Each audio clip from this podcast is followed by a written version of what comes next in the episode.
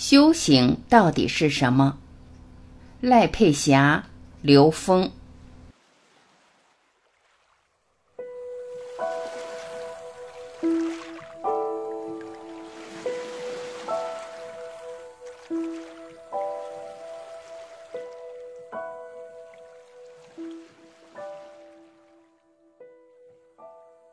关于傲慢，如果修行这条路你越走越傲慢，那你一定走错了。赖佩霞，很多人把修行、求取智慧当做一件正事来做，在这个过程中，一不小心我们会变得非常傲慢。女性比较喜欢关注心灵成长，她们常会问我一个问题：“老师，我一直在修行，但是我的先生为什么都不长进？”我的回答是。如果修行这条路你越走越傲慢，那你一定走错了。如果你越走越觉得自己比别人优越，那一定是出问题了。如何在修行的同时，能让自己越来越有爱心，越来越慈悲，越学越温暖，越来越和别人更靠近？刘峰。修行是内在意识能量维度提升，是在现实生活中做高维实践。我们在现实生活中投影出来的困惑，那些被知识和情绪障碍的所谓的众生相，它也是来源于我们内在的认知。如果我们在生命过程中感到我们跟众生相之间的差异和优越的话，实际上是我们没有真正理解外部世界和我们自己的关联。修行人修到一定程度的时候，产生自我优越，其实是因为有两个执，一个是我执，一个是法执。我执是强调自己和外部世界的分别，他没有想到自己和外部世界是一体的，外部世界的呈现全是自己投影源信息呈现的。法执是认为我自己掌握了最殊胜的方法，只要你执着于任何一法，你都不可能得到真正的道。关于诚实，从下往上看诚实，它有次第；从上往下看诚实，它有方便。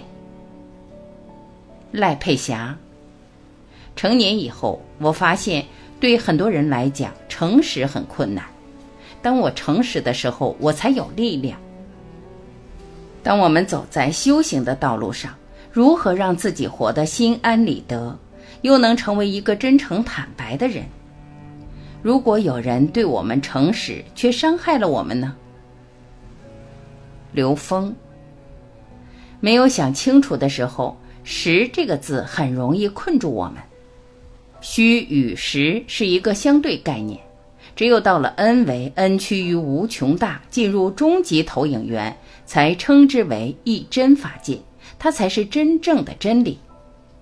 诚实有一个非常重要的作用，让我们更容易觉察自己认知的障碍。不诚实是给自己的内在和外在之间加一层障碍。每个人在现实中有两个挑战，一个是慈悲，你有没有爱心？有没有责任去担当这个世界？还有一个是智慧，你面对这个世界，你是否能了解这些游戏规则？修行人尽量让自己简单，不攀缘，不让逆缘干扰自己，并建构对自己本自具足强大的信心。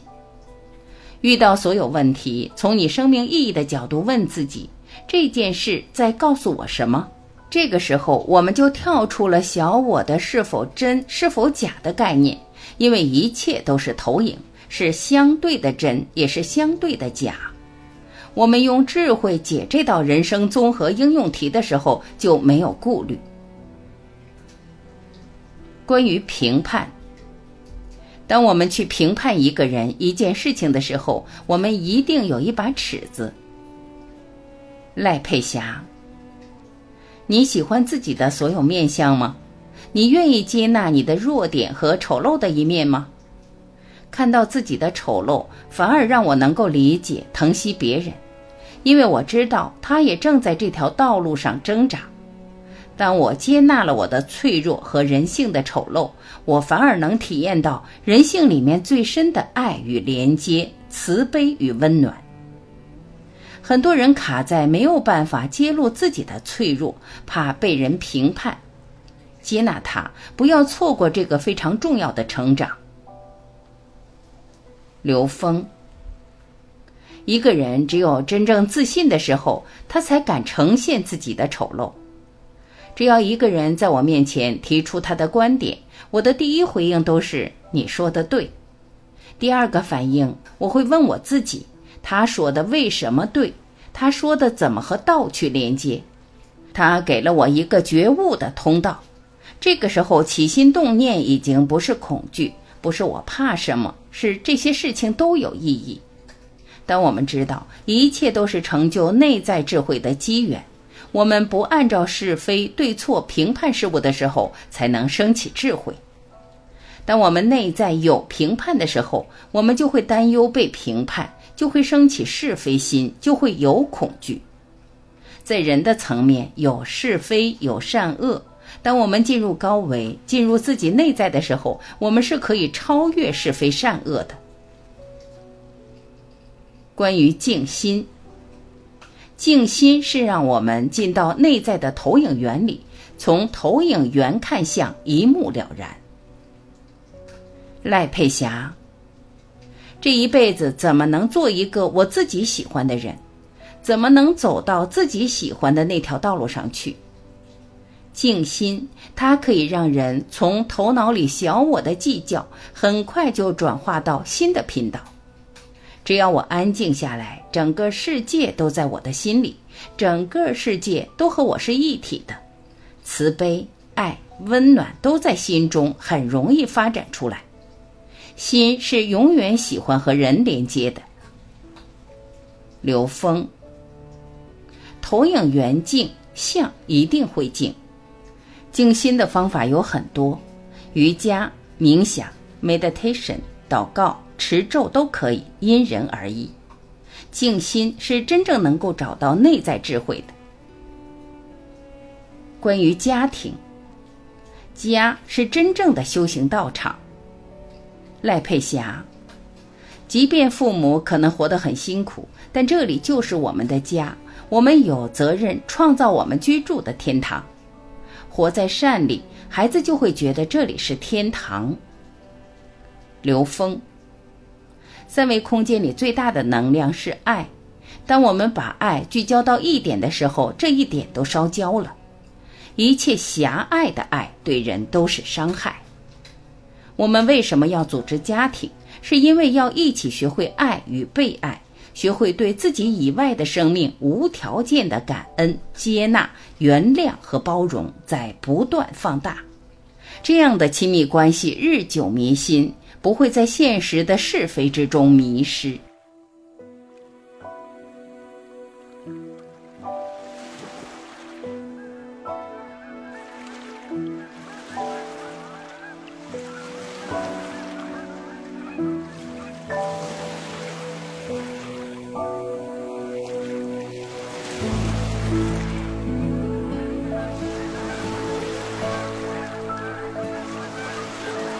感谢聆听，我是晚琪，再会。